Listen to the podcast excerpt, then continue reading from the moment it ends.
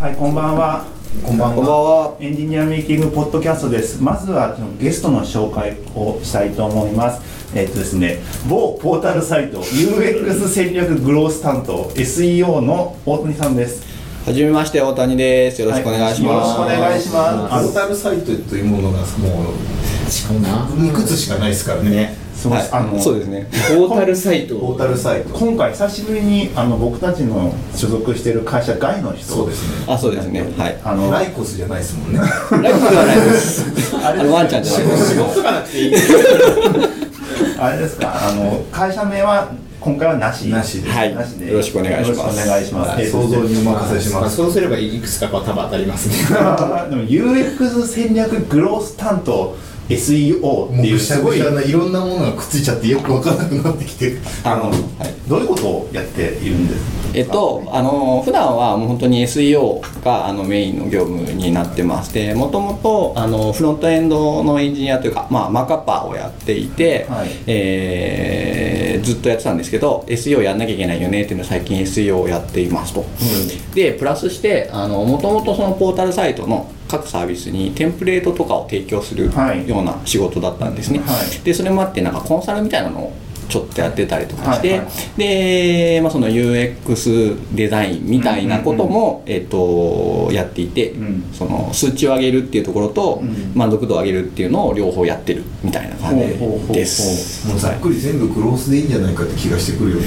はい、こ れこれ言葉がもうぐしゃぐしゃで UX 戦略グロース担当です SEO 全部入れましたみたいな一番大事なのはやっぱグロースなんですか？そうなると。でこの中で一番大事なのは SEO です。あ 初めの初めの3つはそうです。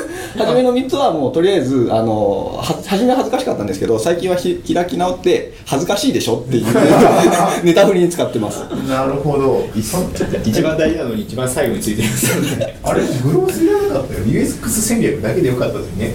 まあ。グロース言っちゃってるからねやっぱでもあれじゃないですか。その時当時にやっぱグロスは必須でしょってなったんじゃないですかね。その言葉として。グロースハックとくっついちゃったみたいなちなみ感じに大谷さんその UX 戦略グロース担当歴ってどれくらいなんですか？ちゃんと言った。担当歴は、えっと、2年半ぐらいかな。2年はい結構ありますね、はい。2年半前だから本当グロースハックが流行って1年ぐらいちょうどぐらいそうですね。ですよね、そこになってるって。今回はあ後藤後藤さんとの飲み友達？えまあでもまあ飲みともえっとですね、あのちょっとそれがあのポッドキャストの話にもつながるんですけど、あのもともとあのエンジニアミーティングポッドキャストをずっと聞いてて、ありがたい。あかなり初期の頃から聞いて、はい。はい。で、あのちょっと過去のやつを辿っていただければ。あそうだ。言わなきゃ。もうあのツイッターのアカウント 最初にね。あの一番最初にあのここ前回ちょっとツイッターのアカウント公式に言ったらちゃんと数字増えてたんで、おー。あの今今でも30ちょっといるか。前回30ちょっとあったもんねはいはい。ありました今もだいぶあのちょっと運用もし始めてあのフォローされたらフォロー返すんで。お素晴らしい。ベーシックなグロースハックですよね。ベーシックな部分かもしれませんが、えっと、あアットマークエンジニアミーティング、ミーティング、あスペースとかハイフンとかなしで、あのフルでアットマークエンジニアミーティング、ツイッターの最大文字数、最大無視あ、そうなんですか？最大限界を知らなかった。アカウントになっております。そこでフォローしていただけると、フォローを返しますということで、よろしくお願いします。はい。で、えっと、そこからタンブラーたどれば過去のやつも聞けるので、それで聞いていただければと思います。はい、そして、ちょっと話ずれちゃいましたけど、で、そのはい、ポッドキャストを最初の頃から聞いてくれていただいて、はい。聞いていまして、はいで、あのちょっと興味持ってたんですね。ではいその時にあのちょっと勉強会で谷智恵さん名前出しちゃったのかな。大体以上です。それはあの友えだけにしときましょう。はい、ボボボーティボーティさん、ボティさん。と、はい。あのお会いして、はい。そしたらあ知ってるよみたいな話をされて、ほう。あのちょっと出てよっていう話をしたら、はい。あの後藤さんを紹介してもらって、はい。でこの間飲んだっていう。ああ結構押しかけなんです今回あ、は。すごいですね、それ。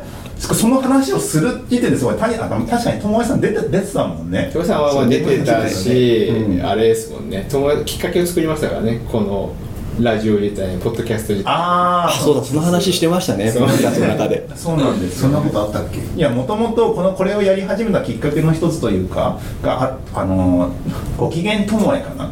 ああはいはいはいはい。あれゲストを一人呼ぶっていう。友也さんとその後藤さんがあの 社内社内でそのあのゲストを呼んで、はい。はいまあランチを楽しくする。で、あのそのゲストが次に合わせたい人を紹介してその次のランチを設定してやっていくみたいなやつ。あれまだやってんですか？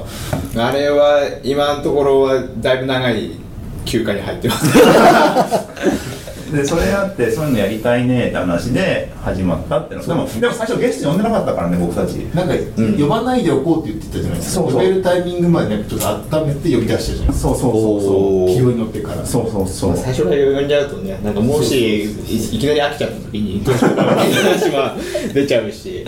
そうなんですよ。もうもうすぐ2年ですからね。うん。そうですね。だいぶ長いだいぶ長いですね。でもその時一番最初のゲストがもうあれですもんね。谷さんですもんね。あそうですね。たまたまそこら辺にいたっていう理由ですね。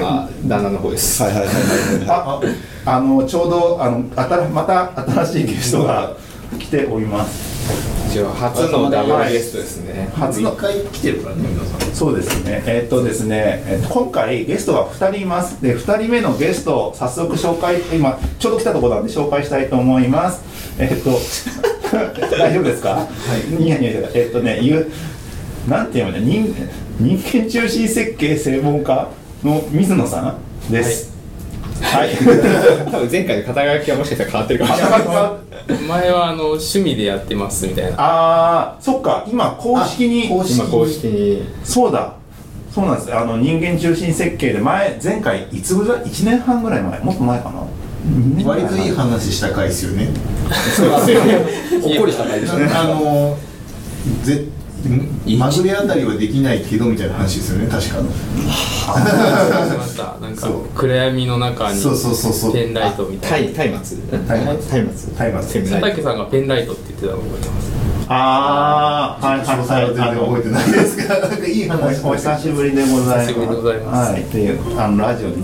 では2人ゲストって初めてなんで今回。そうですね。難しいですねそうですね。えーっとですね今お二人とも共通点としてはなんかグログロースなのか UX か？戦略系です。ぜ全部当てはまるじゃないですか UX の戦略もグロースも。担当も。全部。SEO は僕はやってないんですけど。SEO 以外。SEO 以外ではい。やってますね。えここらあのお二人は結構親交あったりするんですか？あの以前何ヶ月前2ヶ月前ぐらいに外部で登壇をした時に2人で登壇したんですよね。その時にお知り合いになって。お知り合いなんですお知り合い。になさい。教えない。完全に勉強不足で普通こういう、だって皆さんにゲスト来てもらったら事前に情報もらって調べたりするじゃないですか。今回ちょっと全く違うで本当申し訳なくてなんですけれども、えどんな発表をしてたんですか？えっ、とテーマがあのディレクターウェブディレクターが取り組む新人のあれでしたね。あそう新人向けの、えー、とディレクターのスキルアップのセミナーだったんですけど、はいはいうんえー、とそこで、まあ、ディレクターとして取り組む人間中心設計とはみたいなところで事例を交えて紹介しました。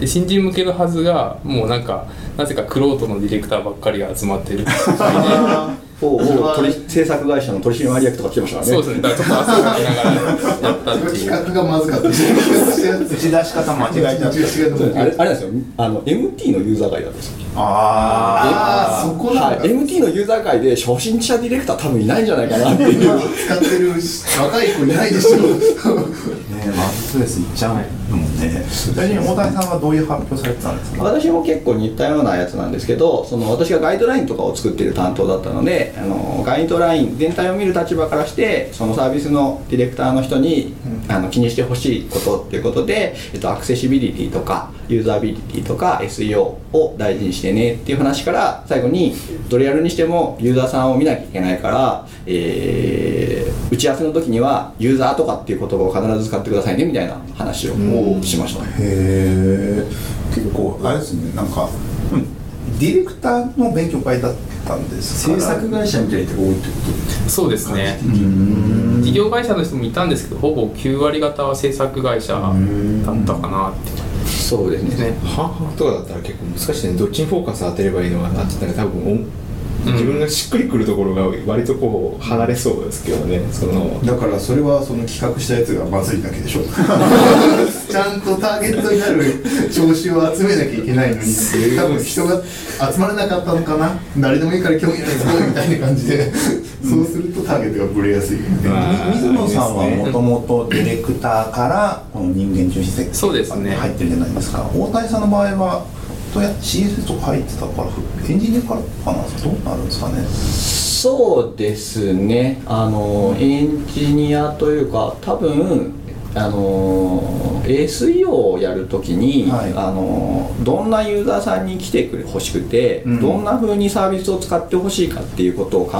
えなきゃいけないよねっていう、なるほど。あそこで UX とクロスオーバーしてくるんですね、はい、で、あのーまあ、仕事してる時にあんまりそのユーザーの話じゃなくてあの企画の話とか開発の話ばっかしてるから、そもそもどのユーザーさんなんだっけみたいな話をしてって、あのー興味を持って始めたって感じですかね。なるほど。このいつも思うんですけど UX とか、まあ、SEO もなのかななんですけど新卒が絶対ならない職種だよなっていつも思うんですよね。そうっすよね。ありなります？経験がでもまずすごい必要ですよね。なんか個人的な感覚だとこういうとこの担当者になる人ってなんかそこそこなんかウェブせ黎明期のなんかぐしゃぐしゃのところでいろいろやった人たちがこういうとこ行くのね。あー。制作会社とかでなん確かフロントもやったりなんかデザインもやってましたみたいな人たちがなんだかんだでこうここへ流れ着いていくことの方がよく見るよね。そうままさにお大谷さんっぽいですよね今。の 話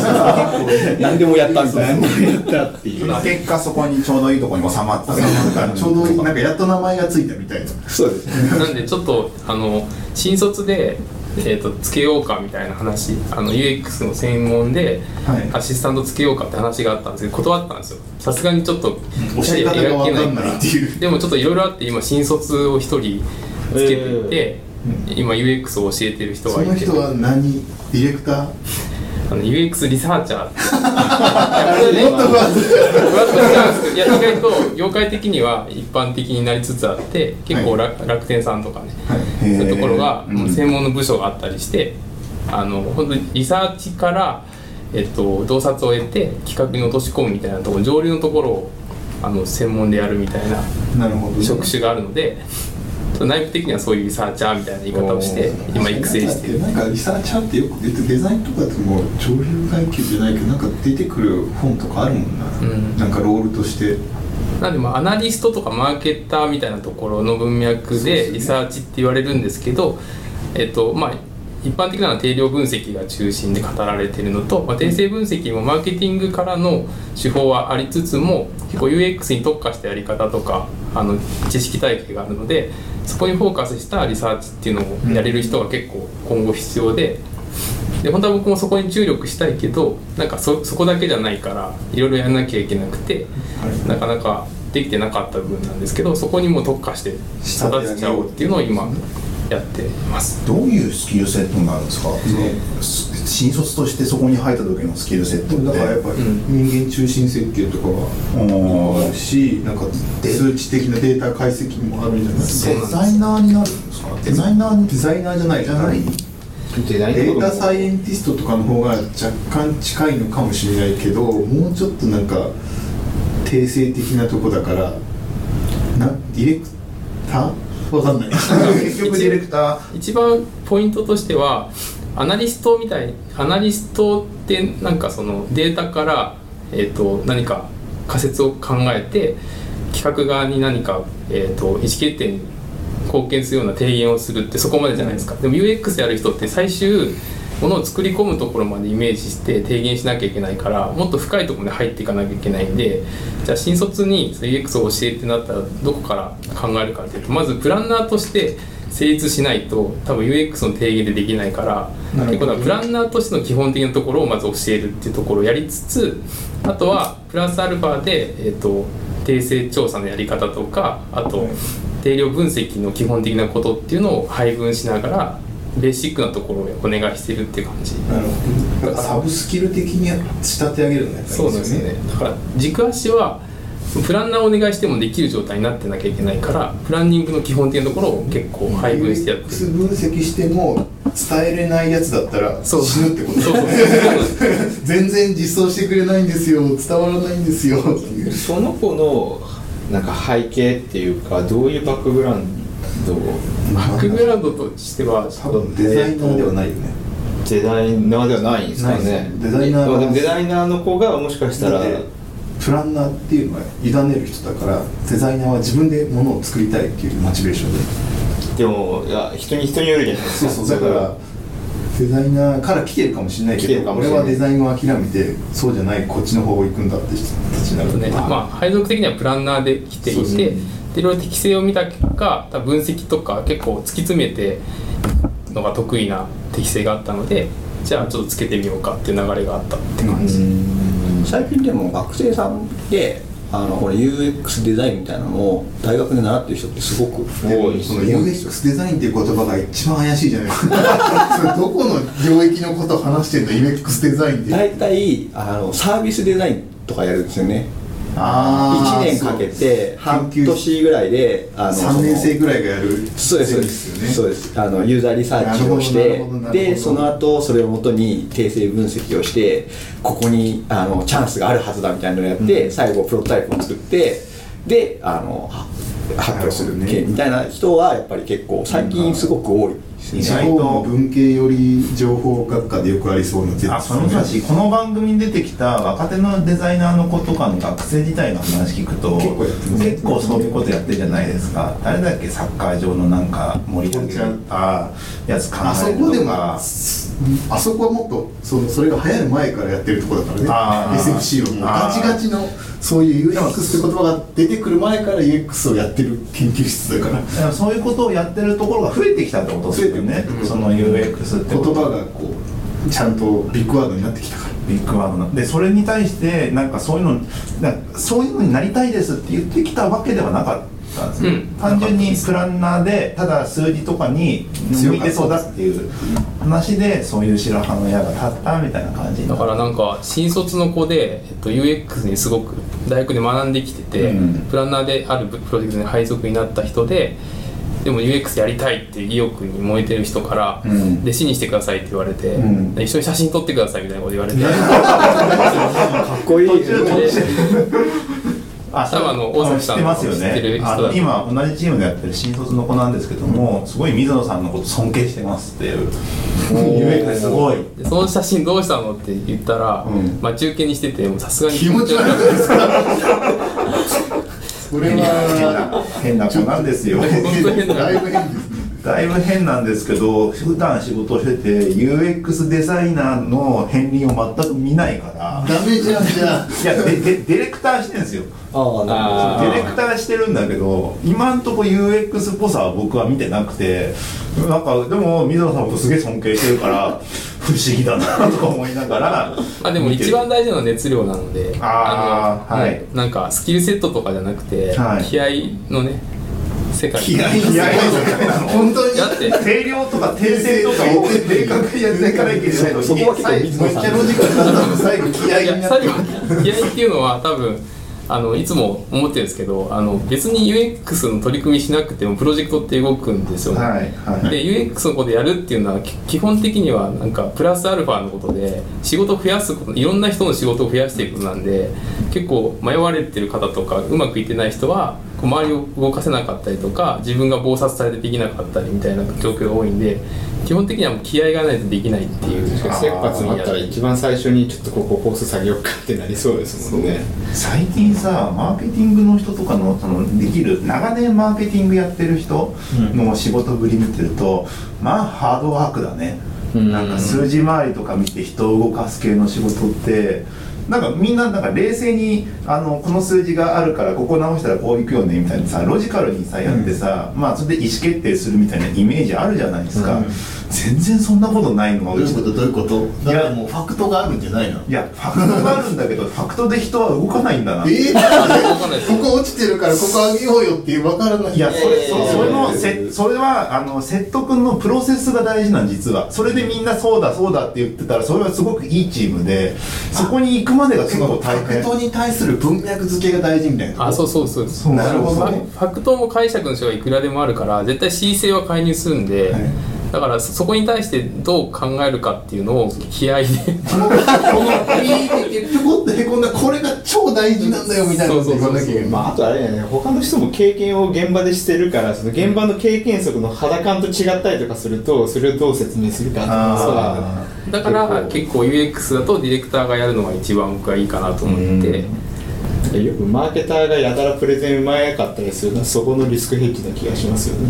ーまあそうだよね。それが仕事だもんね最終的に。そうでも本当の仕事はもっと泥臭いところなのになんかマーケターは喋ってなんか口がうまい人みたいなところでもだから結局イメージついてる。我々がガーってコード書いて最終的にデプロイってして本番確認するみたいなところなんじゃないですか最後のところそんなやつじゃないね。いろんなね信信頼をね貯めるやり方ってのがあってさ要は突然頼まれた注文に対してちゃんと数字を出す資料を作るみたいなのあるじゃないですか。あれもちゃんと期間内に終わったらそれで信用を少しずつ貯めていくわけですよ。そうですね。だからあのゆ明日の10時の資料を夜の8時に急に依頼が来たとかあったらそれをガーってやって出したりとかやマーケティングなのかな、まあ、数字出してなんかレポート出してる人とか見て、すげえなすごい職種だなとか思いながらやってる泥臭い仕事が多いですもんね。こう基本基本ね。うん。うんそれをこうちゃんと頑張とったら機械が置き換えれそうじゃない？機械がもうちょっと頑張ればってなんか10年前も言ってました。け ど結果インターフェースの問題かもしれない。人が人がインターフェースになってくれた方が使いやすいっていう。そう。あもうまず10年経ったら分かんないかもしれない結構その辺が最近なんか流行ってくる。多分水野さん私水野さんこの間勉強会で会う前にあの UX 生トークの3回目？半年前ぐらいでしたっけ？ね。やったやつ。でやっぱ定性と定量を UX 文脈でどうやって考えるかみたいな話をしてて、でまああの定量もすごく大事だしあのそのビッグデータにすれば結構わかるんだけど分かってきたなんとなくここら辺に何かあるんじゃないのみたいなのを理解するのはやっぱ訂正をやんなきゃいけないみたいなのがあって、そこをどうやってバランス取るかっていうのは結構あのホットトピックみたいな感じになっててみんな悩んでたりとかするのかなみたいなのはちょっと思いますよね。なるほどね。でもそれもう結果は一応まあ正しいわけじゃないですか、はい。はい出てきてそれに対して後付けをみんなで一生懸命考えるみたいな感じになるのかな。そうです。だからさっき言ったユーザー設定ユーザーにそれを紐付けなきゃいけないからその定量で出てきたなんかファクトがあってこういうのがあったってなったらこれを今度最初に描いたユーザーにこう近づけていくでしょ、でここユーザーは人間だからどっかで訂正になっちゃうから、その どこどこみたいなどうやって合わせるかどこで合わせるこれみたいな帳尻みたいな。なるほど。だからなんか UX だから訂正やればいいみたいなアナリストだから訂正やればいいみたいな議論がもはやナンセンスで、多分もう事業としてちゃんとユーザーのインサイト取り組む上では訂正も定量も両方やんないと何も動かないっていうのが分かってきててだから結局指標化できないものにはもう意思決定のしようもないからだそこをいかに結びつけるかっていうのをずっとやってるって感じ。だから業務の6割は定量分析やってて、で4割が訂正みたいな感じにはなってる、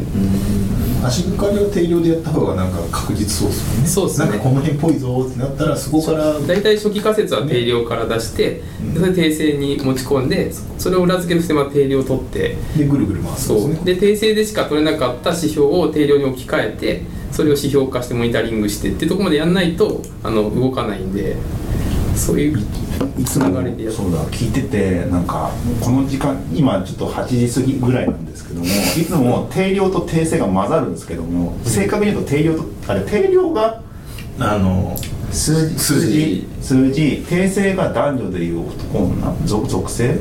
その量的に測れないものです。あ測れないか。量的に測れない量的に測れないもの。なななんて言えばいいの？た例えで言うとえー、と数字じゃないものだったり感情とかああアンケ価値観とか。アンケートとてもそう思う。今なんか普通こう思こうこう思うっていうのではいググラフ化できなければそうそうそうそうグラフができるものは全部定量として扱えるんですよ。ああそれは割とそのロジカルにこう処理したりとかしてある程度の答え出るかもしれないけど訂正はそういうわけにはいかないんで。訂正はそういうわけにはいかなくて定量は数字で表せる。そうそうそうそう。はい。なんかねもう頭ぼーっとしてる だから沖縄にいる人人は定量で表せるけどその中のああその中でさらに青森飲んでる人も分かるけど青森が美味しいと思ってる人は訂正になってくるじゃないですか。ああ美味しさはね美味しさはっていう部分が垂れなくなってな。ぜ好みとか好み好みみたいな。よく言われるのはあの夏。ワワットと Y っていうねその定性定量で分かるのはあの実際にどういうことが起こったかとか事実関係が分かって、あの定性だとなんでそれが起こったかっていうのが因果関係。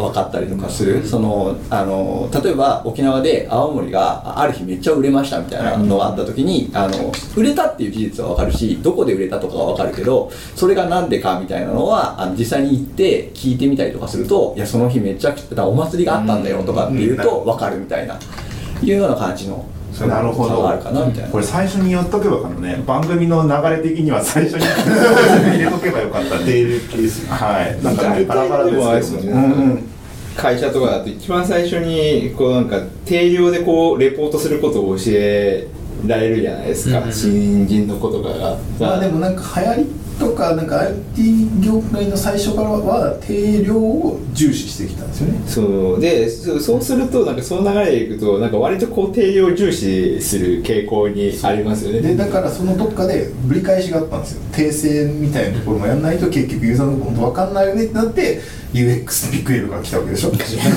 そこから。がクエーブ。今だからデータサイエンティストのチームと UX のデザインのチームが結構がくっつくみたいな動きがすごく出ててのはそういう背景があるのかな、なるほど。ただ結構難しいですよね。難しいと思う。水と油みたいな感じなんコミュニでケーションが取りづらいって言ってますね。何を言ってるかわからないんですそうっていう。お互いにお互いにすり合わないってそのいう彼の確か UX 生トークでもなんか Y さんがそれ言っててなんかさ、仲良くするみたいなこと言ってて 結局まず仲良くなるみたいな部署同士みたいな。UX 生トークってのがあるのかあったんですよ。それでうん。Y, y の人がその結局 Y はリクエーター部署があって、そこに UX 部署が新たに新設、はい。中にいるみたいな感じなんだけど、はい。まず我々のことを知ってもらって仲良くするみたいなこと言ったんですよ、そうだよねまず。っ て仕事ない。意思決定に紐づけるために動いてる人たちなの？それって。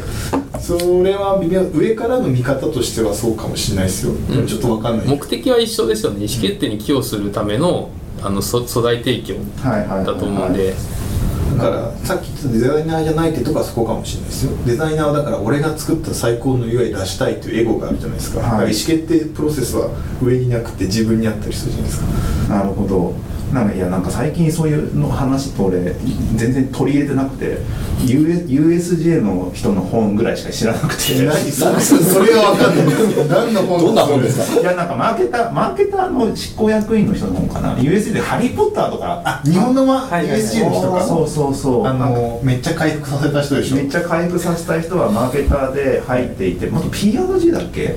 なんかどっかのそっちのところからあの USA 行ってそこで「ハリー・ポッター」とかやってきた子がすげえ本書いてるんですよ。ちょっと前ぐらいにそのなんか流行りましたよね。一瞬その本だって。なんかフィードでいっぱい見た気がするあれですよね。あのなんか逆向きにジェットコースターなぜ USJ のジェットコースターは逆向きで走るのかでしたっけ？そうなんかそういうのがあって。なんかそういうちょっとので軽くバズりましたよね。軽くバズってへ なんかそこら辺とかどういう戦略でやってったかっていうところを書いてる本が最近あってそれ読んでたんですけどまあ普通にマーケターでから上がりであの、まあ、USA のなんかその入場料とか、まあ、入場料とあと変数で全全部式にしてるんですよなんか。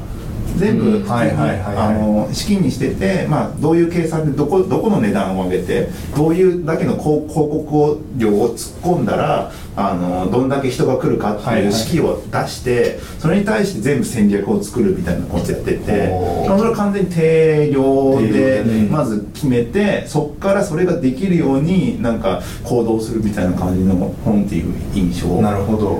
受けててなんかねそれは定量系ですね。だから定量だ。訂正だとしたららそのその人はずっと毎日 USJ に行ってこう双眼鏡でユーザー見てる。そうですね。そういうことなんだ。とうん。でも割とでも仮説をこう立てた状態で定量に置かれるものっていくつかこう多分出てきたりとかすると思うんでそれを式にしてるんじゃないですかね。いやなんか遊園地は要は結局距離とかあるじゃないですか、うん。あのどんな遠いとなかなか来ないじゃないですか,、だからそういうところの計算とかあとなるほどね。えとか不動産みたいですねまたうん、あと料金あと料金だったりとかあとなんだっけなまあなんかそこら辺のいろんな式があって、イベントみたいなカレンダー的なものも入ってるよねでそれで「あのハリー・ポッター」を読むにはいくらかかります、でそれいくらするにはいくらになるとペイできません、それするためにはどこどこの数字をどうすればいいか。でどこ頑張るか。で足りないところは自分が本書いて宣伝すればいいやって出して 何そんなのに本書いてるんですかすげえなそれ。書いてあってそれが。本当かどうかしあ後付けなのか分かんないけども。手段手段として多分効果があったからそう書いてるんでしょうね。ただまあ本実際に書いて売れてでそんでなんか本 USJ のなんかすごい本があるらしいぞみたいな感じになってで来てあのまあまあ広告効果もあるじゃないですか。まあ確かにね。だから広告も全部計算の中に入ってるんでどんだけ新聞をここに送ればどんだけ人が来るかっていう仮説もあるしその計算上でうまくいったやらないやらみたいな感じの話を書いてなかったで。ついやつですね。て定量分析の文脈ももちろんあるんですけど、あの定性分析の場合は結構イノベーションの議論とセットで語られることが多くて例えばあのなんだ瞬足っていう靴してます。小学生の場合はいはいこっち側曲がるに特化したやつでしょ。あれも定性分析から、えっと、仮説を発見してそこからイノベーションにしたんですけどプロセスとしてはそういう定量から考えるんじゃなくて小学校に行ってあの小学生が走る様子をずーっと見てたんですって。へその結果あの一番こうなんだろうなニーズとして小学生が求めるシーンっていうのはあの小学校のグラウンドをは走るところって。はいはいはい。でじゃあそこをどう早くさせればいいんだろうってところを見てたらそうシンプルな答えだったんですけど、はい。まあ、右曲がりに走りやすくすればいいっていうのがあ発見されてでそこからちょっと傾斜のあるあはい。重心を置きやすくなる、えっとアシンメトリーな靴底を考えてそれでヒットしたみたいな。それって多分定量からはあの発見できなかったリフレーミングが起きてイノベーションになったみたいな事例でよく言われたりとか。なるほどね。なんかそういう事例ってあんまり聞かない聞かないっていうか世の中にはいっぱいあるかもしれないですけどあんま出てこない。でも量子的な発想は訂正ですよ。多分あのこれじゃ売れないみたいな そ う結局あの数値のやつってあのあくまで最適化なんで、そのマックス値が決まっていて、そこのマックスにいかに近づけるかっていう話でそ,、こをジャンプするには訂正が必要だよねっていうのは多分あれですね業界が結構その先って一番上まで来ちゃったから多分ちょっと流行ったのかなっていう気は。ロジカルに考えたらここアッパー来ちゃってるってことですね。そうですそうです。別の市場をなんか見つけないとジャ別の客をとかそうだよねやっぱスタートアップとかがすごいそういうのを気にしてたりとかするのはそういうのあるかなと思っててあの私面白かったなと思ったのがあのサンフランシスコに行った時に向こうのあのスタートアップを何軒か回らせてもらったんですよ、で UX デザイナーとかって何してんのみたいな話とかを聞かせてもらったらあのひたすら自分のお客さんを会社に呼んで使ってもらうのを見るんですなるほどね。やっぱそこっすよね。そう。でそれをもとにワイヤーフレームを書いてあの社内に還元するっていうのをずーっとやっているっていう人がやっぱりいてでそれが、まあ、初めはいないんですけど大体10人ぐらいのチームになったらあの1つのプロダクトに対して10人ぐらいになったら大体1人あのいるっていうのが普通だよって言われてこれはすげえなというふうに思って多分今言ってたようなちょっと上流のリサーチっていう文脈とそのまあサービス作るっていう文脈でちょっとレイヤーが違うんですけどそういうのは面白いなと思いまあと海外ではデザインリサーチャーっていう職種が結構、まあそうです。それはよくであのバックアップバックパック担いでデザインコンサルのどっかに所属はしてるんだけど世界中飛び回って現地に行って例えばなんかスリに会ってみるみたいな。そうアイデアアイデアはずっとやってるやつですよね。そうスリに会ってみて、えー、とそそこからなんかインサイト得るみたいなことを。なんだっけ？なんだっけな？デザインリサーチャーハンドブックかなんかもうん。この間出しましたもんな、アイデアが。なんかそのデザインリサーチする時の指南書みたいなのがあって PDF でたまに配ってなんかそれなりに可愛いやつ。こうこうやってユーザーを見ればいいんだよみたいな。そこまで来てんだね。なんか最近海外のさそういうまあウェブなのかわかんないけどさい職種がどんどん細かくなっててさ。そう、アイディオとかはずっと昔からアップルとこうズブズブでやってたから、ん。アップルがそのユーザーを考えるときにアイディオの人にはいはいはい。なって見てたみたいな、だからそれがそのやり方をみんな真似しようと思ってその外に流れてってるんじゃなるほどねいやなんかさスクラムマスターとかだってさ別にスクラムマスターだけやってる人って海外だと当たり前にいるじゃんいるらしいじゃないですか、俺は直接は知らないけど。だけど日本でスクラムマスターだけやってる人ってあんまり知らね。知らなくてなんかつ兼任とか、あとはなんか人が余裕があるところを逆にスクラム開発とかが認められてなくてできないとかあったりとかしてなんですけど、なんかそういう細かいそのリサーチャーもそうだけどななんなのね？どうなんでそんな海外と比べて日本って職種そんな増えないんだろうっていう。なんででもそれがそのその職種だけでこうやっていけるって状態にまで持っていけるのかがすごいですよね。だってある一定の市民権をこう確実得てるわけですもんね、でもそれで言うと SEO とかはなんか多分逆に SEO だけでやってる人って今いるのかなわかんないけど一時期は SEO だけでやってきてる人ってい今もいるんじゃないですか、結構いると思うんですよ SEO は言いますけど SEO 業界でよく語られてるのがあの高齢化問題っていうのが はい。あのまあまあさっき言ったようにちょっといわゆる混迷期をやってた人がやってるのでえっとトップクラスの人はあのあれなんですけど、30万若い人が来ない。ねみたいなあの入ってこないんだ。そう。であとやっぱり SEO も今難しくてあのこういうことやれば数値が上がりますとかじゃなくてあのこういうキーワードで、えっとこんだけ流入を取ったらあのこんだけコンバージョンがいいので、えーこれだけ売り上げが上がりますまではね言わないといけないんですよ。なるほどね。だからあのうちをうちに任せてくれれば流入数を、まあ、何パーセント上げますみたいな話ではなくて、コンバージョンなんですか？それに活かせるにはこうやりますみたいな話しなきゃいけなくて結局あの最近 SEO のトップクラスの人とかウェブアナリストのトップクラスの人ってあのカスタマイジャーニーマップ作ったりとかコンセプトダイアグラムを作っててすごいなんかやってること一緒じゃねえかみたいな。そこからこのキーワードだって出てくるそうです。落とし込みがで結構 Google とかもあのマイクロモーメントとかっていうのを言っていてなんでか何かっていうとそのスマホとかで検索して商品を買うじゃないですか、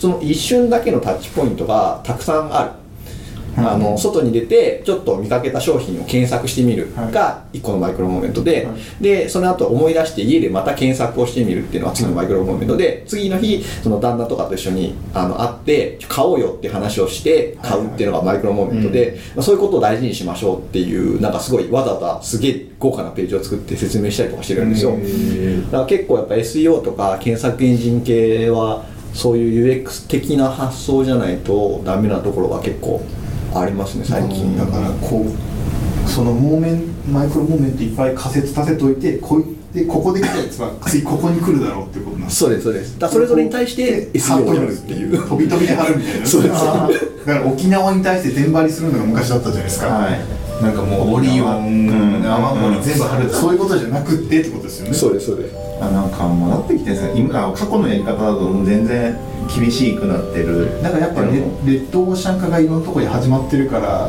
その細かいところで深くいかなきゃいけないじゃないでも S それで結果 SEO とかと UX とかそこら辺とくっつくんですよね。技能が。それがすごいな面白いなってやっぱ最終的に我々が取り扱ってるのは人間っていうよくわかんないものだからじゃないですかそういう、いいことを言いましたね。だから僕らもフロントエンドだけど結局扱ってるの人間だからその最後の最後のすり合わせのところ人間とのすり合わせで数値化できないところでなんかああだこうでやるじゃないですか。はいはい。そこなんですよね。うん。海外でも SEO の専門家とかは減ってるんですかね。えー、と一応市場規模的には増えてるんですけどやっぱマーケティング会社の人がすごく多いので、あのいわゆるテクニカルな SEO っていうのは減ってるんじゃないかなと思います、逆にマーケティング会社って今なんかもうフェイスブックとかインスタグラムとかそっち行ってる気配ありますもんね。そこでどうやるかみたいな。から結構超えてきて SEO のあの海外のあのブログみたいなのあるんですけどもう半分以上があれですよあの検索広告をどうするかっていう話とあとローカル検索みたいな、うん。やっぱリスティングをどうやってやるかみたいな話ばっかりなんで、もう SEO 純粋な SEO の話とか半分以下ですもんね。なんか SU だけ貼ってても結局 Google のアップデートとかあったらわちゃわちゃするからそうね。精神的にも大変そうだなって思っちゃうしな。でもだからこそあの Google のわちゃわちゃなるおかげで SEO の人たちをずっと食いつなげるわけでしょ？そこで ぐしゃって一瞬恐竜が全部死ぬから次の次の覇権争いが毎回起きるじゃないアップデートごとに。はいはいはいはい。逆に今すごいやりやすいっていうのもあって何かっていうと昔ってその Google 様っていうよくわからないものがあってその思惑で右往左往してたんですけど、今 Google はすごく頭が良くなってきて例えば、ある商品を買いたいって思ってる人にどのページを出してあげるのが最適なのかっていうのがほぼほぼ分かるようになったと。あのそうするとあのコンテンツ作る側としてはこういうニーズを持ってる人が多分世界中にこんだけいるから、い。それに対して、えーコストに見合う額でコンテンツ最高のコンテンツを作るっていうことをすれば、Google に認めてもらえるはずだっていう感じで、い、いものを作れば一応認められるっていうふうに Google はしようずっとしようとしてて最近ようやくなってきたので、えーそのテクニカルな小手先でタグをいくつ貼ってとかっていうんじゃなくて、えーユーザーコードを見ましょうみたいな話ができたっていう意味では、なんかすごいやりやすくなったっていうのはありますね。ちゃんとした世界になってきてる。んですね。いやでもそういう時はやっぱ人間だからさ、インスタグラムでお店探すようになったりしてるわけでしょ、なんか結局そこでおインスタグラムのタグをいっぱいつければ検索でヒットするかもしれないみたいないたちごっこがありながらですよね。ね。だからグー、まあ、Google を使って、まあ、そこをどんどん、まあ、人によよ寄ってっていうか、まあ、ちゃんと、あのだから人を見てれば大丈夫ってことですよね、その SEO の部分のその機械の部分だけ見てると Google から離れられないけど結局それ検索まで来てる人って何なのっていうのが分かってるとそいつが Facebook 行ったり Instagram 行くのが分かるわけじゃないじゃあここに貼ればいいんだっていうのができるわけでしょ、うんうんそこで活躍したりするとかそうだからあそこがクロスオーバーしてくるんですね。UX と SEO というか、うん。エンゲージな話ですもんね結局はね。結局はね。うん、派生で SSO とかも何のものしねそう SEO から SSO になったりとかね。今あのーちょっと話は変わっちゃいますけれども大谷さんがあのあれいろいろとあの、はいお題テテーマテーマをもあの持ってきてくださっていて。全然消化してないですね。全然今消化できてないんですよね。一個もない消化してない。いやどうぞ SEO の話をします SEO だけか。あのまあそれ上から読んでいくと本当ポッドキャストの話とかそれはあそれはさっきやりますさっきの話ですよね。あとユーザーテストの話。それも軽く。軽くですね。ね あとは HCD 人間中心設計あと語学の話スペイン語英語っていう。スペイン語あーはい、スペイン語喋るんですよ。えそれどういうきっかけでスペイン語を喋れる得得したんですか？なかなかないですよね。でも俺もスペイン語喋りたいんだよなスペイン語喋れるとあの世界スペイン語と英語喋れると世界の3分の2ぐらいの人と喋れるので、ポルトガル語大体わかるしはいわかります。へええそれそれを目的でスペイン語を覚えたんですか？私あの十数年前にあのバックパッカーをしていてほあの南アメリカを、はい。あの1年ぐらい放浪してたんですよ。すごい。チ ェゲでバラみたいな。いやあの戦ってない。です戦ってない。です戦ってない。頃のゲバラこう言ったそうですそうですああい。うことですよねでその時にまあ向こうはスペイン語なのでそこであの始めたってい。う感じですかね確かにねはい。バックパッカーですごい。あれですよモーターサイクルダイヤル見ればわかるんですよあそうなのだい。たい。スペイン語で全部話せるから大体どこ行っても人と話せるよねみたい。な世界観が選ばれててスペイン語でもあれですよね一応あのフランス語よりも特定の場所に集中してますよね。このスペイン語圏っていうものが。だってそれは植民地支配だから。そうでスペイン語自体がもともとあの発音通りにこう物が書けるっていうのが植民地にこうちゃんと教育できるように設計されてるから。あそういうことなの、えーじゃあ言語設計的に植民地オプティマイズがかかってるそうそうそう。あなるほど。この通りに喋れば別にその現地のそのネイティブがいなくてもこう喋れる教育ができるからすげえロジカルに。中国語とか日本語やばいもんね。やばい。もう字も書けないや読めないわみたいになるもんね。海外って思うのは日本語をあのが母国語でよかったってやつですよ。絶対に覚えたくないです 絶対無理ですもん こうあってことは世界中回ってたりとかしてるんですか？えっ、とアジアはちょいちょい行っていてででもその南アメリカが一番多いですね。あー。7カ国か8カ国ぐらい回ったっていうのは。下の方ですか上の方？えっ、と真ん中あたりですね。真ん中ってジャングルじゃないですか？あジャングルの周りをぐるっと回ったあ感じ。あでもあ南アフリカだってもうオリンピックがあれはい。来週？今週？あのリオもう始まったんじゃなかったですね始まってるはいあもう始まったの？はい。今開会したぐらい。え開会したの？あれいやもう全然全然なんかテレビ見てないから。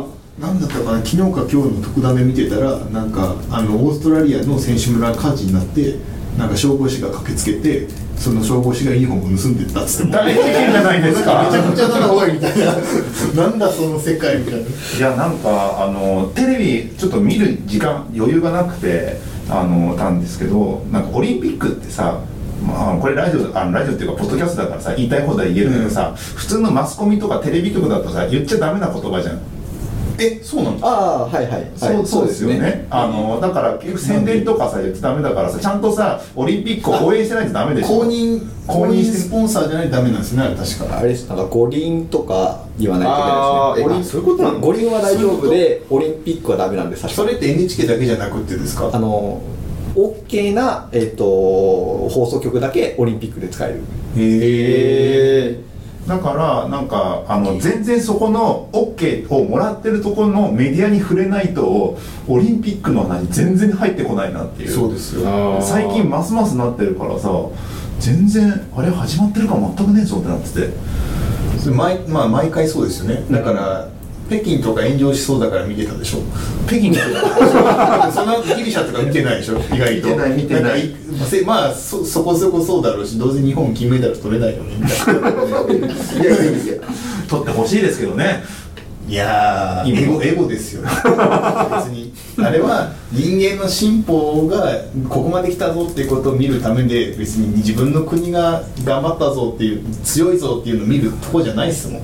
そうなのえそうじゃないの？わかんない。俺肉体の限界を求めて俺俺今それ聞きながらそういえばさっき俊足の話してたんだけどつながったぞ。そう繋がったぞって思いながら今考えたけど。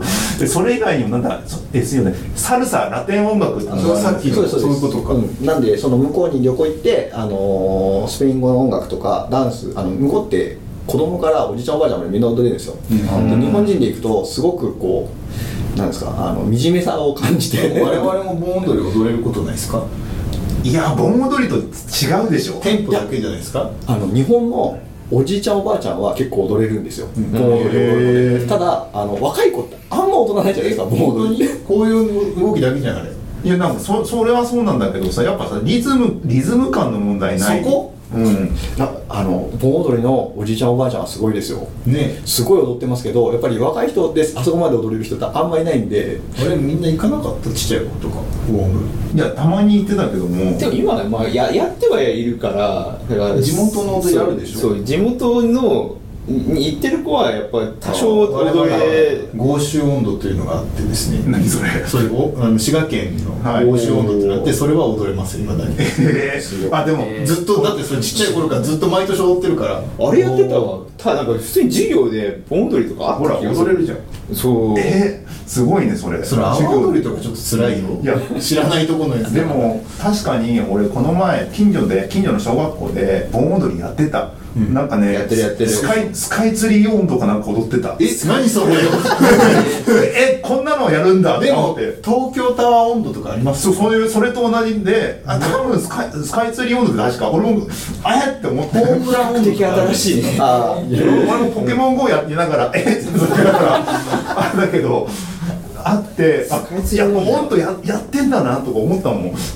あるある。あるよ。結構ね適当なんだよそう。うち地元高知だったんですけど盆踊り一切なかったんです。え？でもよさこいある。よさこいあ踊り。そっか。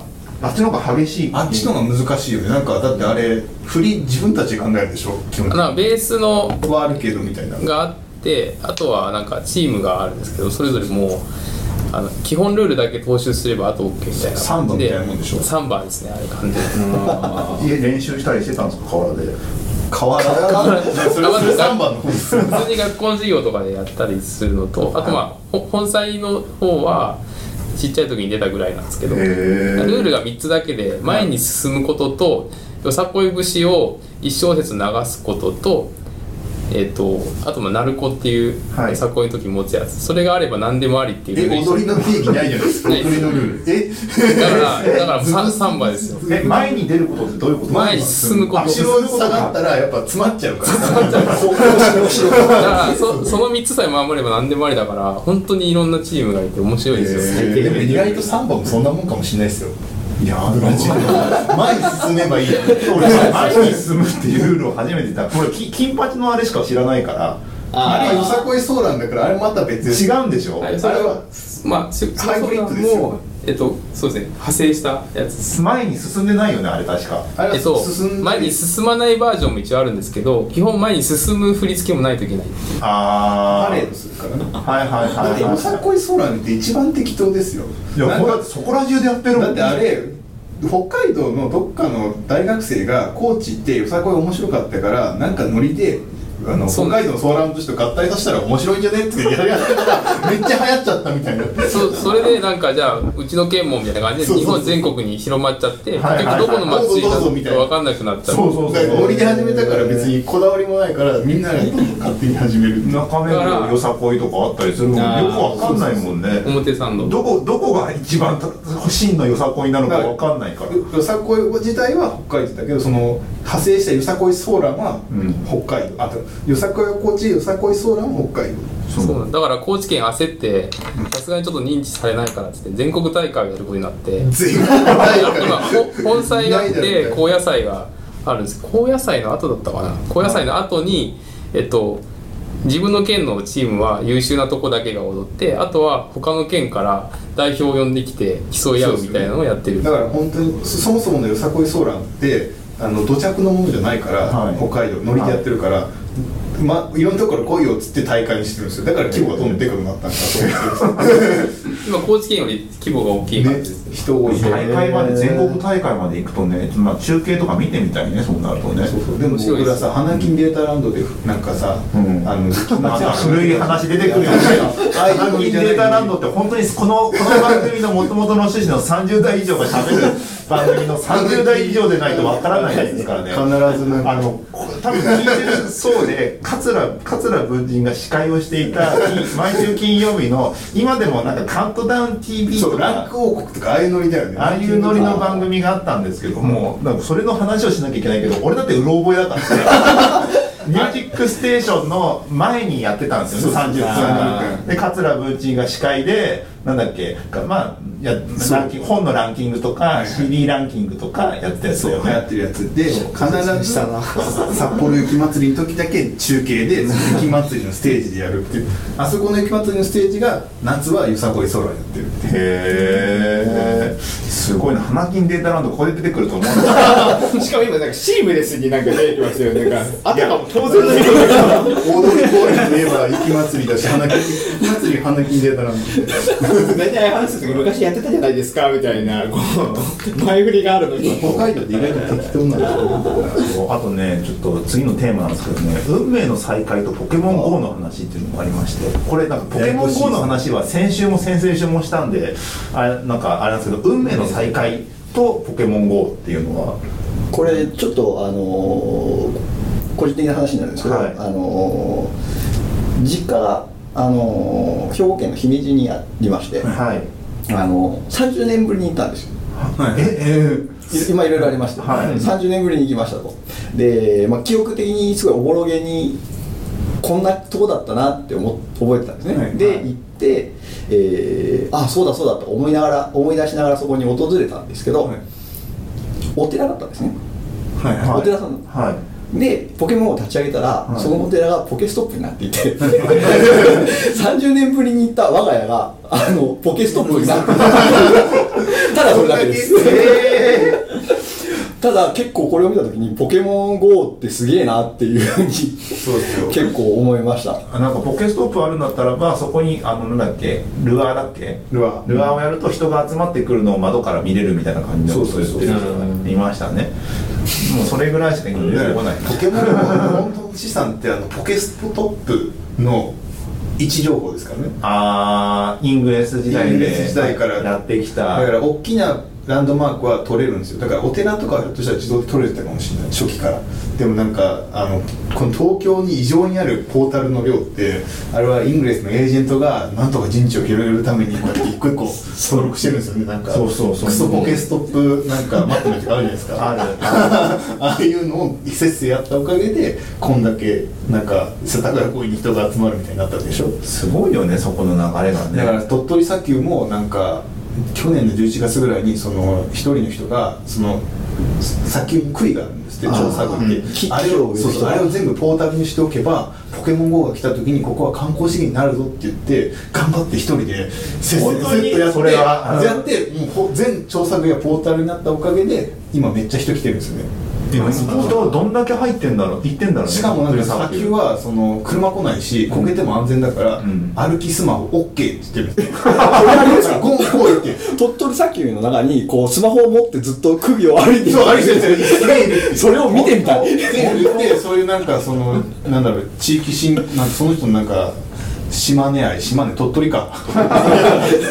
鳥取愛すごいねな。んかいやでもそれ偏見の目あります関係ないあるよね。あの本当にその田舎だったんでやっぱり駅とか行ってもね。駅駅1個しかないとかあー。と360度ずっと回しても1個もはるか彼方に見えないとか実家もそうだったんですよ。実家帰ったらもうお寺とにしかなくて、はい。そうめっちゃ歩歩いてもどこ行ってもなんボールが取れないから、んあの全然ポケモン捕まられないんですよ。はいはいはいはでお香炊くじゃないですか。お香炊いてもポケモンあんま来ないんですよ。へー。そもそも少ないから、いはいはいはいはい。だからあれだポケストップの分密度とポケモンの出現の密度は多分相関関係があるへえたくさんあるところにはたくそうそうそう。そうさん集まるって感じなんだ。田舎ほどそういうのやってくれたらよかったのにね。まあポケモンはねまあなんかだいぶさ2週間だったのか。2週間経ったなんでだいぶ落ち着いてもう半年。半年ぐらい経ったらねもう一回起動してちょっとね反省会がねそれまでは半年以内でまだまだ頑張ってます。行き帰りだけですけど。僕も行き帰りあでもやんないなもう。もう行きだけやってます彼だけだって結構なレベル上がってますよね。そう結構だからそれはその ああね幸せの幸せ卵を使って頑張った。ポッポをポッポをずっとしながらさせました。そうそう最後の話いきますよ。最後がですねウェブはまだ始まったばかりテーマで。しましたね。これこの間あのその後藤さんの話をした時になんかいいこと言ったんで書いといただけなんですけど 後藤さんがいいこと言った。であの大谷さんが「いやー俺はウェブはまだ始まったばかりだと思うんだよね」俺もそう思う。俺もそう思うよ。本当そう思いますよだから。僕はけなげにネイティブをやらないのはそういうことですやっぱウェブがウェブが楽しみですねうん。でだから確か一番最初がさウェブってもうすでにもう全部インストールされてる状態からもう始まってるからみたいな話をした時に「いやーウェブはここからですよ」全然これからですよ。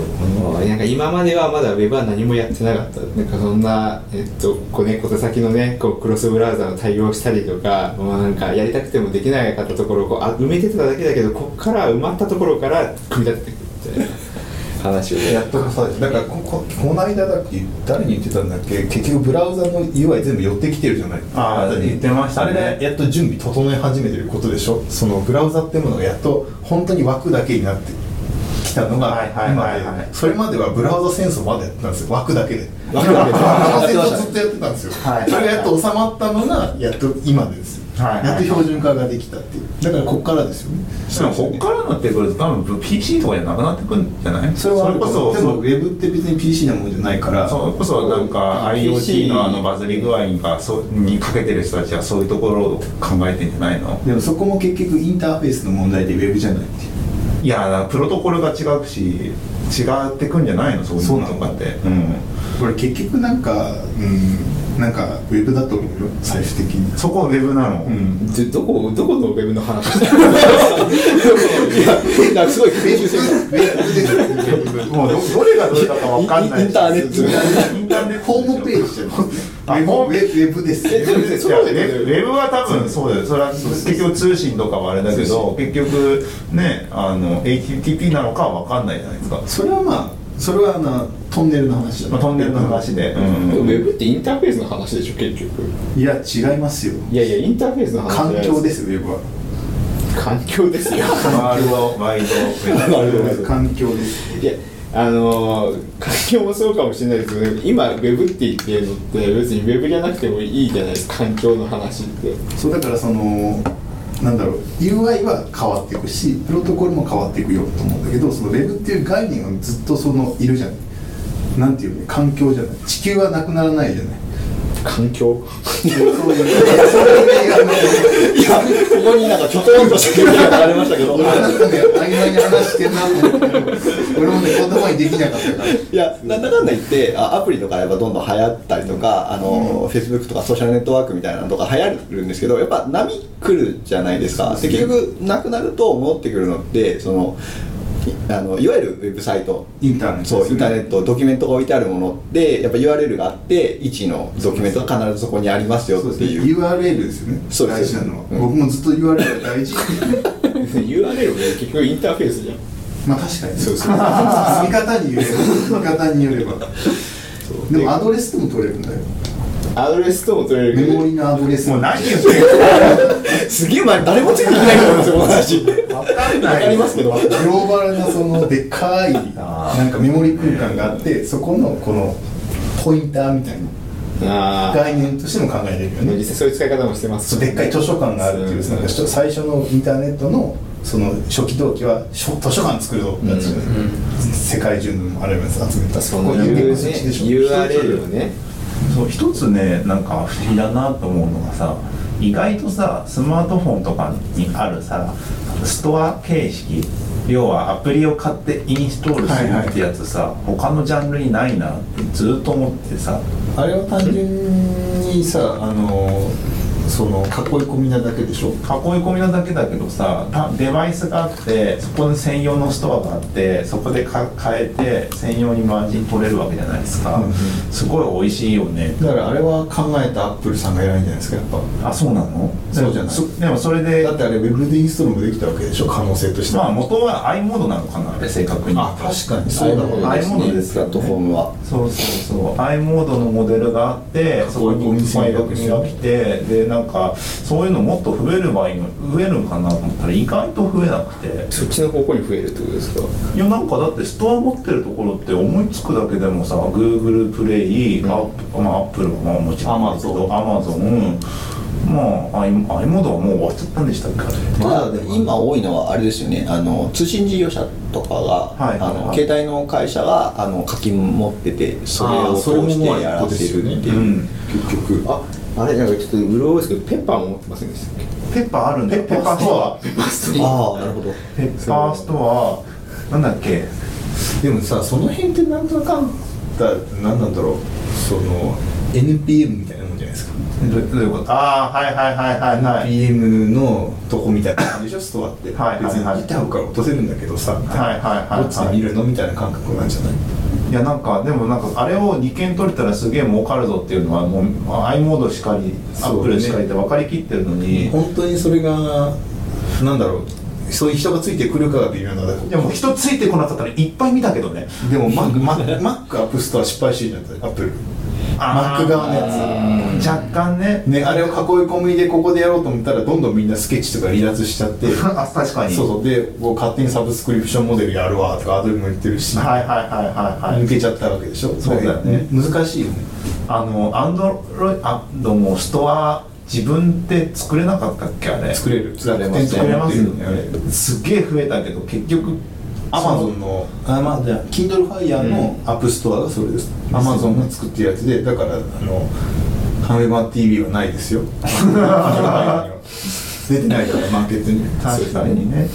なんかそうなってるからなんかそういうのがすごい浸透だ車とかでもさ普通にもう入るわけじゃないですか、そうね。うん、車がもう全てスマホみたいにアプリインストールして、はい。バージョン上げていくみたいな世界があるわけじゃないですか、確かに。あれだよね。トヨタアップストアとかあってもおかしくないよね。うん、なんかそういうのとかになってくる。そうで意外なそういうのが来るとウェブ変わるなってずっとでもそれ結局なんかウェブブラウザだったらどうします？いやそれは分かんないじゃんもう。だってあそうそう。でも形式的にはそうだけど。そうそう。もうだってもう形式的にはそうだけどさもう今となってはさブラウザであフルアプリ作っててもさ気づかないじゃんもう。ん。うアプリとか今スマホそうそうそう。のやつ。だから結構例えばその車のカーナビにあのなんかアプリ入れるってなった時にあの今だと多分それぞれ作ってるだろうけどよく考えたらブラウザにしちゃえばそれホンダアップストアにも出せるしトヨタアップストアにも出せるよねみたいになっていくんじゃないの？そっちなのかなやっぱ。そっちじゃないの？すごいローコストにストアがさ構築できるようなノウハウがあればさみんなストア自分で持ち出しちゃったりとかしないのかね？そんなでもそんな世界嫌じゃないですか。えでも冷蔵庫とかでさなんかつ追加課金したらなんかすごい機能が増えたりとかさでも冷蔵庫のすごい機能って何でしょうね。そんな課金するほどの卵が少ないぞと教えて。くれるすげえ氷がすぐ凍るとかそういうやつ。それなんかもうすごいそれソフトで解決するのがすごいですね。ソフトでは初めから入れとけよって話ですよね。いやいやいやでももそうういう全全冷却性能をこっちに集める。そういうのとかある後から出てくるかもしれないじゃないですか、だってあの今うちあのエスカレエレベーター、あのうち今あのエレベーター3機あるんですけどもその会社のところね会社のところであるんですけどまあなかなか来ないんですよ、型が古くて。やっぱ型が古いと中のソフトウェアが変えられないから、なんかなかなか上行ったり下行ったりできないっていうのがあるらしくて。えそういう問題なのあれ？そう。へえんかいろいろ考えたらしいんですよエレベ3機あります。であまりにバカらしくて例えばなんか2機う2機上にあってあ2 1機上にあってであの、まあ、下にご50人ぐらいいるわけですよ。で下に来る途中で3階の人が上って押したらここで止まってこいつここそのまま行っちゃったりする可能性がじゃないかみたいな説があるぐらい下の下が全然来ないっていうエレベーターになっててあのありますよね。なんかエレベーターあのアルゴリズムの勉強のためのエレベーターゲームみたいなのが。そうその超悪いあえあ アップデートできない。みたいなもんすもんねそうそうそうそう。だからあのなんだ低階層はあのこのこのエレベーターは低階層しか動かないとか。あなこっちの真ん中は高階層でしか行かないみたいなやつの組み合わせだけでも全然人の動き変わったりするらしいですもう真ん中のやつ全部閉じちゃえばいいんですかあの赤いビルの会社みたいに。えそうなんですか？赤いビルの会社はあのなんか途中が抜けててこの,、このあのな段ボールが貼ってあって押せないようになってるんですよ。あああー。そっちの方が効率的だからみたいな。なるほどね。多分今は違うと思いますけど。よく考えたらその偶数回だけ止まってその上下は階段で行けるの方が効率いいかもしれない。そうですそうです。そんな感じで。すああ確かに。ほら来た。段ボール。段ボール。でボタンを塞ぐだ。段ボールじゃなくてもいいけど。それちょっと提案しといて。ああ確か勝手にに貼っちゃえばいいですからね。そうそう攻めないだってそこから降りて一個降りるぐらいすぐじゃない。すぐでもああれやってるとこありますよね。その偶数回で奇数回しかあの乗れないエレベーターがちょっと端っこと端っこの方にこう設置されてるみたいな。あれはなんかもしかしたらなんか、ん。あえてやってるかもしれない。地下に行かないやつとかね。そう。そういうことなんだ。そうなんかもしかしたらそそしたらあこっからだったらまあ一個降りた方がいいかみたいなふうに多分思い始める人が。それこそ定性分析ですよ。え？量でやるんじゃなくていやよく考えたらさ偶数回だけ止まればさ歩いていったら近くね？とか分かるわけでしょ、まあ分かるね。いや意外とそのアプリそういうのとか全部さアプリインストールすればさなんかエレベーター賢くなったりすればいいじゃんとか思うけどさ意外と人の知恵でどうにかなるもんなんだね訂正でいけるとこじゃないですか？訂正でいけるしさ段ボール貼りゃいいだけでつまらないだけでいけたわけじゃないなんだよ。けどやっぱあれですよね。あのなんかに日本だけじゃないかもしれないですけど結構なんかそのシステムをこう人に合わせようとして複雑に結構しする傾向がありますよね。あそれはありますそう人がもっと合わせるっていうのも別に悪くない気がするんですそんなに人間ばっかじゃないよのよねって。いうやつですよねそうそうそうそう。わかるじゃんってやつでしょ。システムに合わせてこうよってなったら割となんかシステムを覚えやすくなるからなんかそれはそれでいいメリットがあるような気が何なんですかね。ウェブが始まったばかりなのかまだまだ人がいけるのかどっちなんだろうね。確かにね。ああだからうーん。ウェブも人間も始まったばっかでそうですよ。すげえ壮大な話壮大だよウェブの歴史と人の歴史を比べたらどんだけ差があるかだよさっきのウェブウェブの概念はずっと変わらなくてインターフェース変わっていくみたいな話あるけど人間も生活スタイルとか認知構造とかはあとパターンは基本基本原理は変わらないから実はそのデバイスとかあの体験が変わるだけなんであた体験はあんまり変わらないから UX デザイナーは実はあのずっと仕事があり続けるだからそうそこなんですよ。そこは人間の限界みたいなところでオリンピックをやってるところでしょ？人間がどんだけ走ろうとしてもやっぱ7秒では走れないわけじゃない。それが人間だからそこの中でどうどうやりくりするかが UX 戦略とかなわけでしょ。いや人間7秒で走るわけないからそんなの作っても意味ないみたいになるわけじゃない。でもねそこで面白いねパラリンピックっていうやつなんですよ。あいつらはねあいつらはひょっとしたら7秒超えてくる可能性があるんですよ。はいはいはいはい。にそうその話前もしてたね。前もしてたやつ、うん。大好きなやつ。大好きね。大好きですどんだけあの、まあ、機械というか。機械の機械のが進歩早いから、技術で技術力でどんだけ速くなるかっていうね。あどっかで人の体超えちゃうよねっていう。超えちゃうよねってやつ。そうだよね。でもそういうその人間の能力が狭まってる分その結局そのこっちは機械の部分だから機械が人間に合わさっていくはいはいはいっていう技術だよねあれはそうだよね。だからウェブも始まったばっかりでまだウェブもまだあんまり人間のことが分かってないんですよね、はい実態は。あでそのだからウェブ人間はかそんな簡単にえっとその人間変わってるんだけど実は人間の根源的ななんかなんか処理能力だったりなんか肉体的な問題は超えれないわけじゃない。あはいでその上でウェブがこうかぶさってどんどん進化していけるわけでしょ。それの片鱗として Google の検索結果がその何か欲しがってる人がなんか検索したら出てくるみたいなことが起き始めてるって話だよね。だってお腹空いたらなんかご飯検索しちゃうじゃない。まあまあまあ。抗えないものでしょ。人間が多分お腹空いたらご飯検索する。お腹が空くこととかは抗えないじゃない。ああそう。そこは分かる。それはもうこれから人間が進んでいっても変わっていかない問題なんだけどそこに対するソリューションが例えば検索なのかわかんないここに端子埋め込んでお腹が空いたと思ったらご飯注文されるっていうなってくるかもしれないけどその裏側にはウェブがまだまだやれるところなんじゃないと思う。お腹空いたら完全にそのなん今までのウェブって目的思考があったじゃないですか。目的があった人がウェブ入って、はいはい。まあなんか検索したりとかして入ってくるって世界だったじゃないですか。SEO とかも。で UX とかそういうなんかこれからなんか技術も進歩してなんか変わってくるわけ急に振ったよみたいな感じかもしれないですけど最後さん。なってくるじゃないですか。だから今後ともってどういうどういうふうなんかずっと仕事なくならないって言ってましたけどそうなんです。今今後どういう仕事が増えてくるんですか逆に？え UX としては、UX のレイヤーで考える人は増えていくんじゃないですかね。だから仕事ななくならないというか、まあ、そこさえあの突き詰めれば、まあ、お同じ体験でも手段が変わるだけだからその体験を設計できるっていうスキルが、結構いろんな人が必要になっていくだから専門職っていうよりは多分ベーススキルとしてどの職能でもできるようになるっていう状況になるんだろうなっていう。よく考えたらその将来的に犬がウェブ使えるようになったら犬の分析が始まるわけでしょ今度、うん。犬のコンバージョンを考えたりするってことはあり得るわけですもうね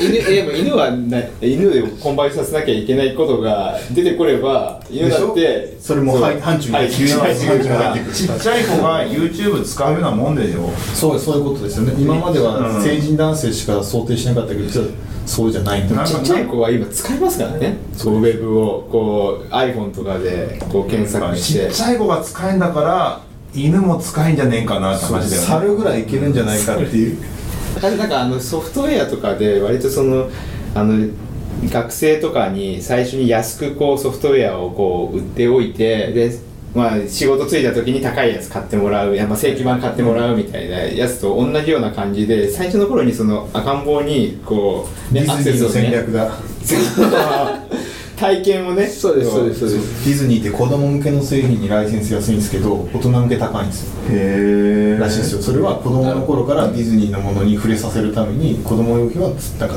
た安くっていうかガチそのまんまの CM やってましたよね。あの子供の頃から子供の頃ディズニーが好きでで。ずーっと一生やってずっとディズニーと付き合っていくっていう CM やっていて。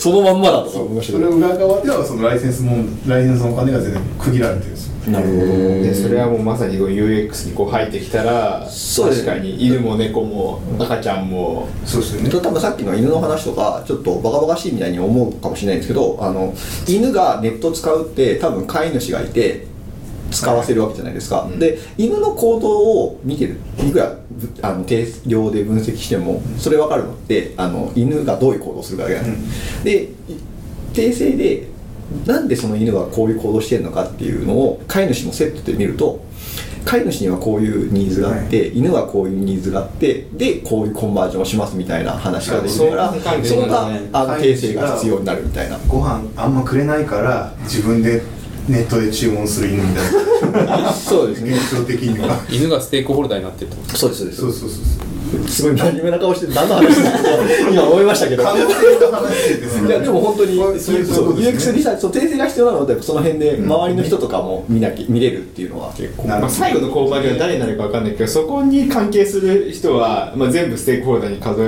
るって考えたら犬だって。それでペット業界だったら多分リアルにそういうことやってそうですよね。近い将来、もなるほどね。なんかいろいろありますね。結構何でも広がりそうな感じですね。う広がりすぎて なんでちょっとふ風呂敷が畳めない感じになってますけど そうですね。なんかすごい人思ったら UX、SEO、サルサ、ラテン音楽、バックパッカー、なんでもやってますけど、なんか今今はしばらくは UX デザイン、UX 戦略グロース担当としして気込みとか何か。急に急に面白い話そうですね、あのそう。やっぱそうウェブはまだ始まったばかりだと思っていて、はい。えっとそれをするにはやっぱ物を作れなきゃいけないなと思っていてもともとフロントエンドはい。でインタラクションデザインとかをやってるので、あのもっと手を動かしてはい。物を作るところにをやっていきたいなとなるほど。思いながら、はい。あの昨日のあの水野さんもいた UX 生トークではずっと話を聞きながらエクスペリエンスデザインをゴリゴリ触ってました。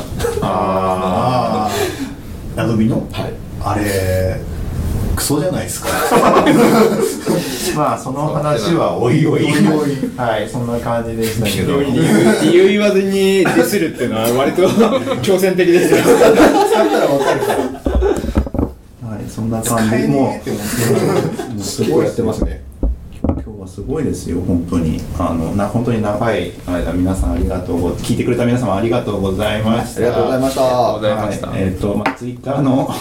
アットマ、うんアカウント、アットマーークエンジニア40人いますよ。おだいぶ増えましたね。アットマークエンジニアミーティング、アットマークエンジニアミーティング。えっ、と、フォローしてもらえると、フォローを仕返しますと。仕返すって言ったら言い方だなフォローリリリプ返しなんていうの？フォロー返しフォロー返しかもうなんつったクラシックな技ですよね。クラシックな技を繰り広げる。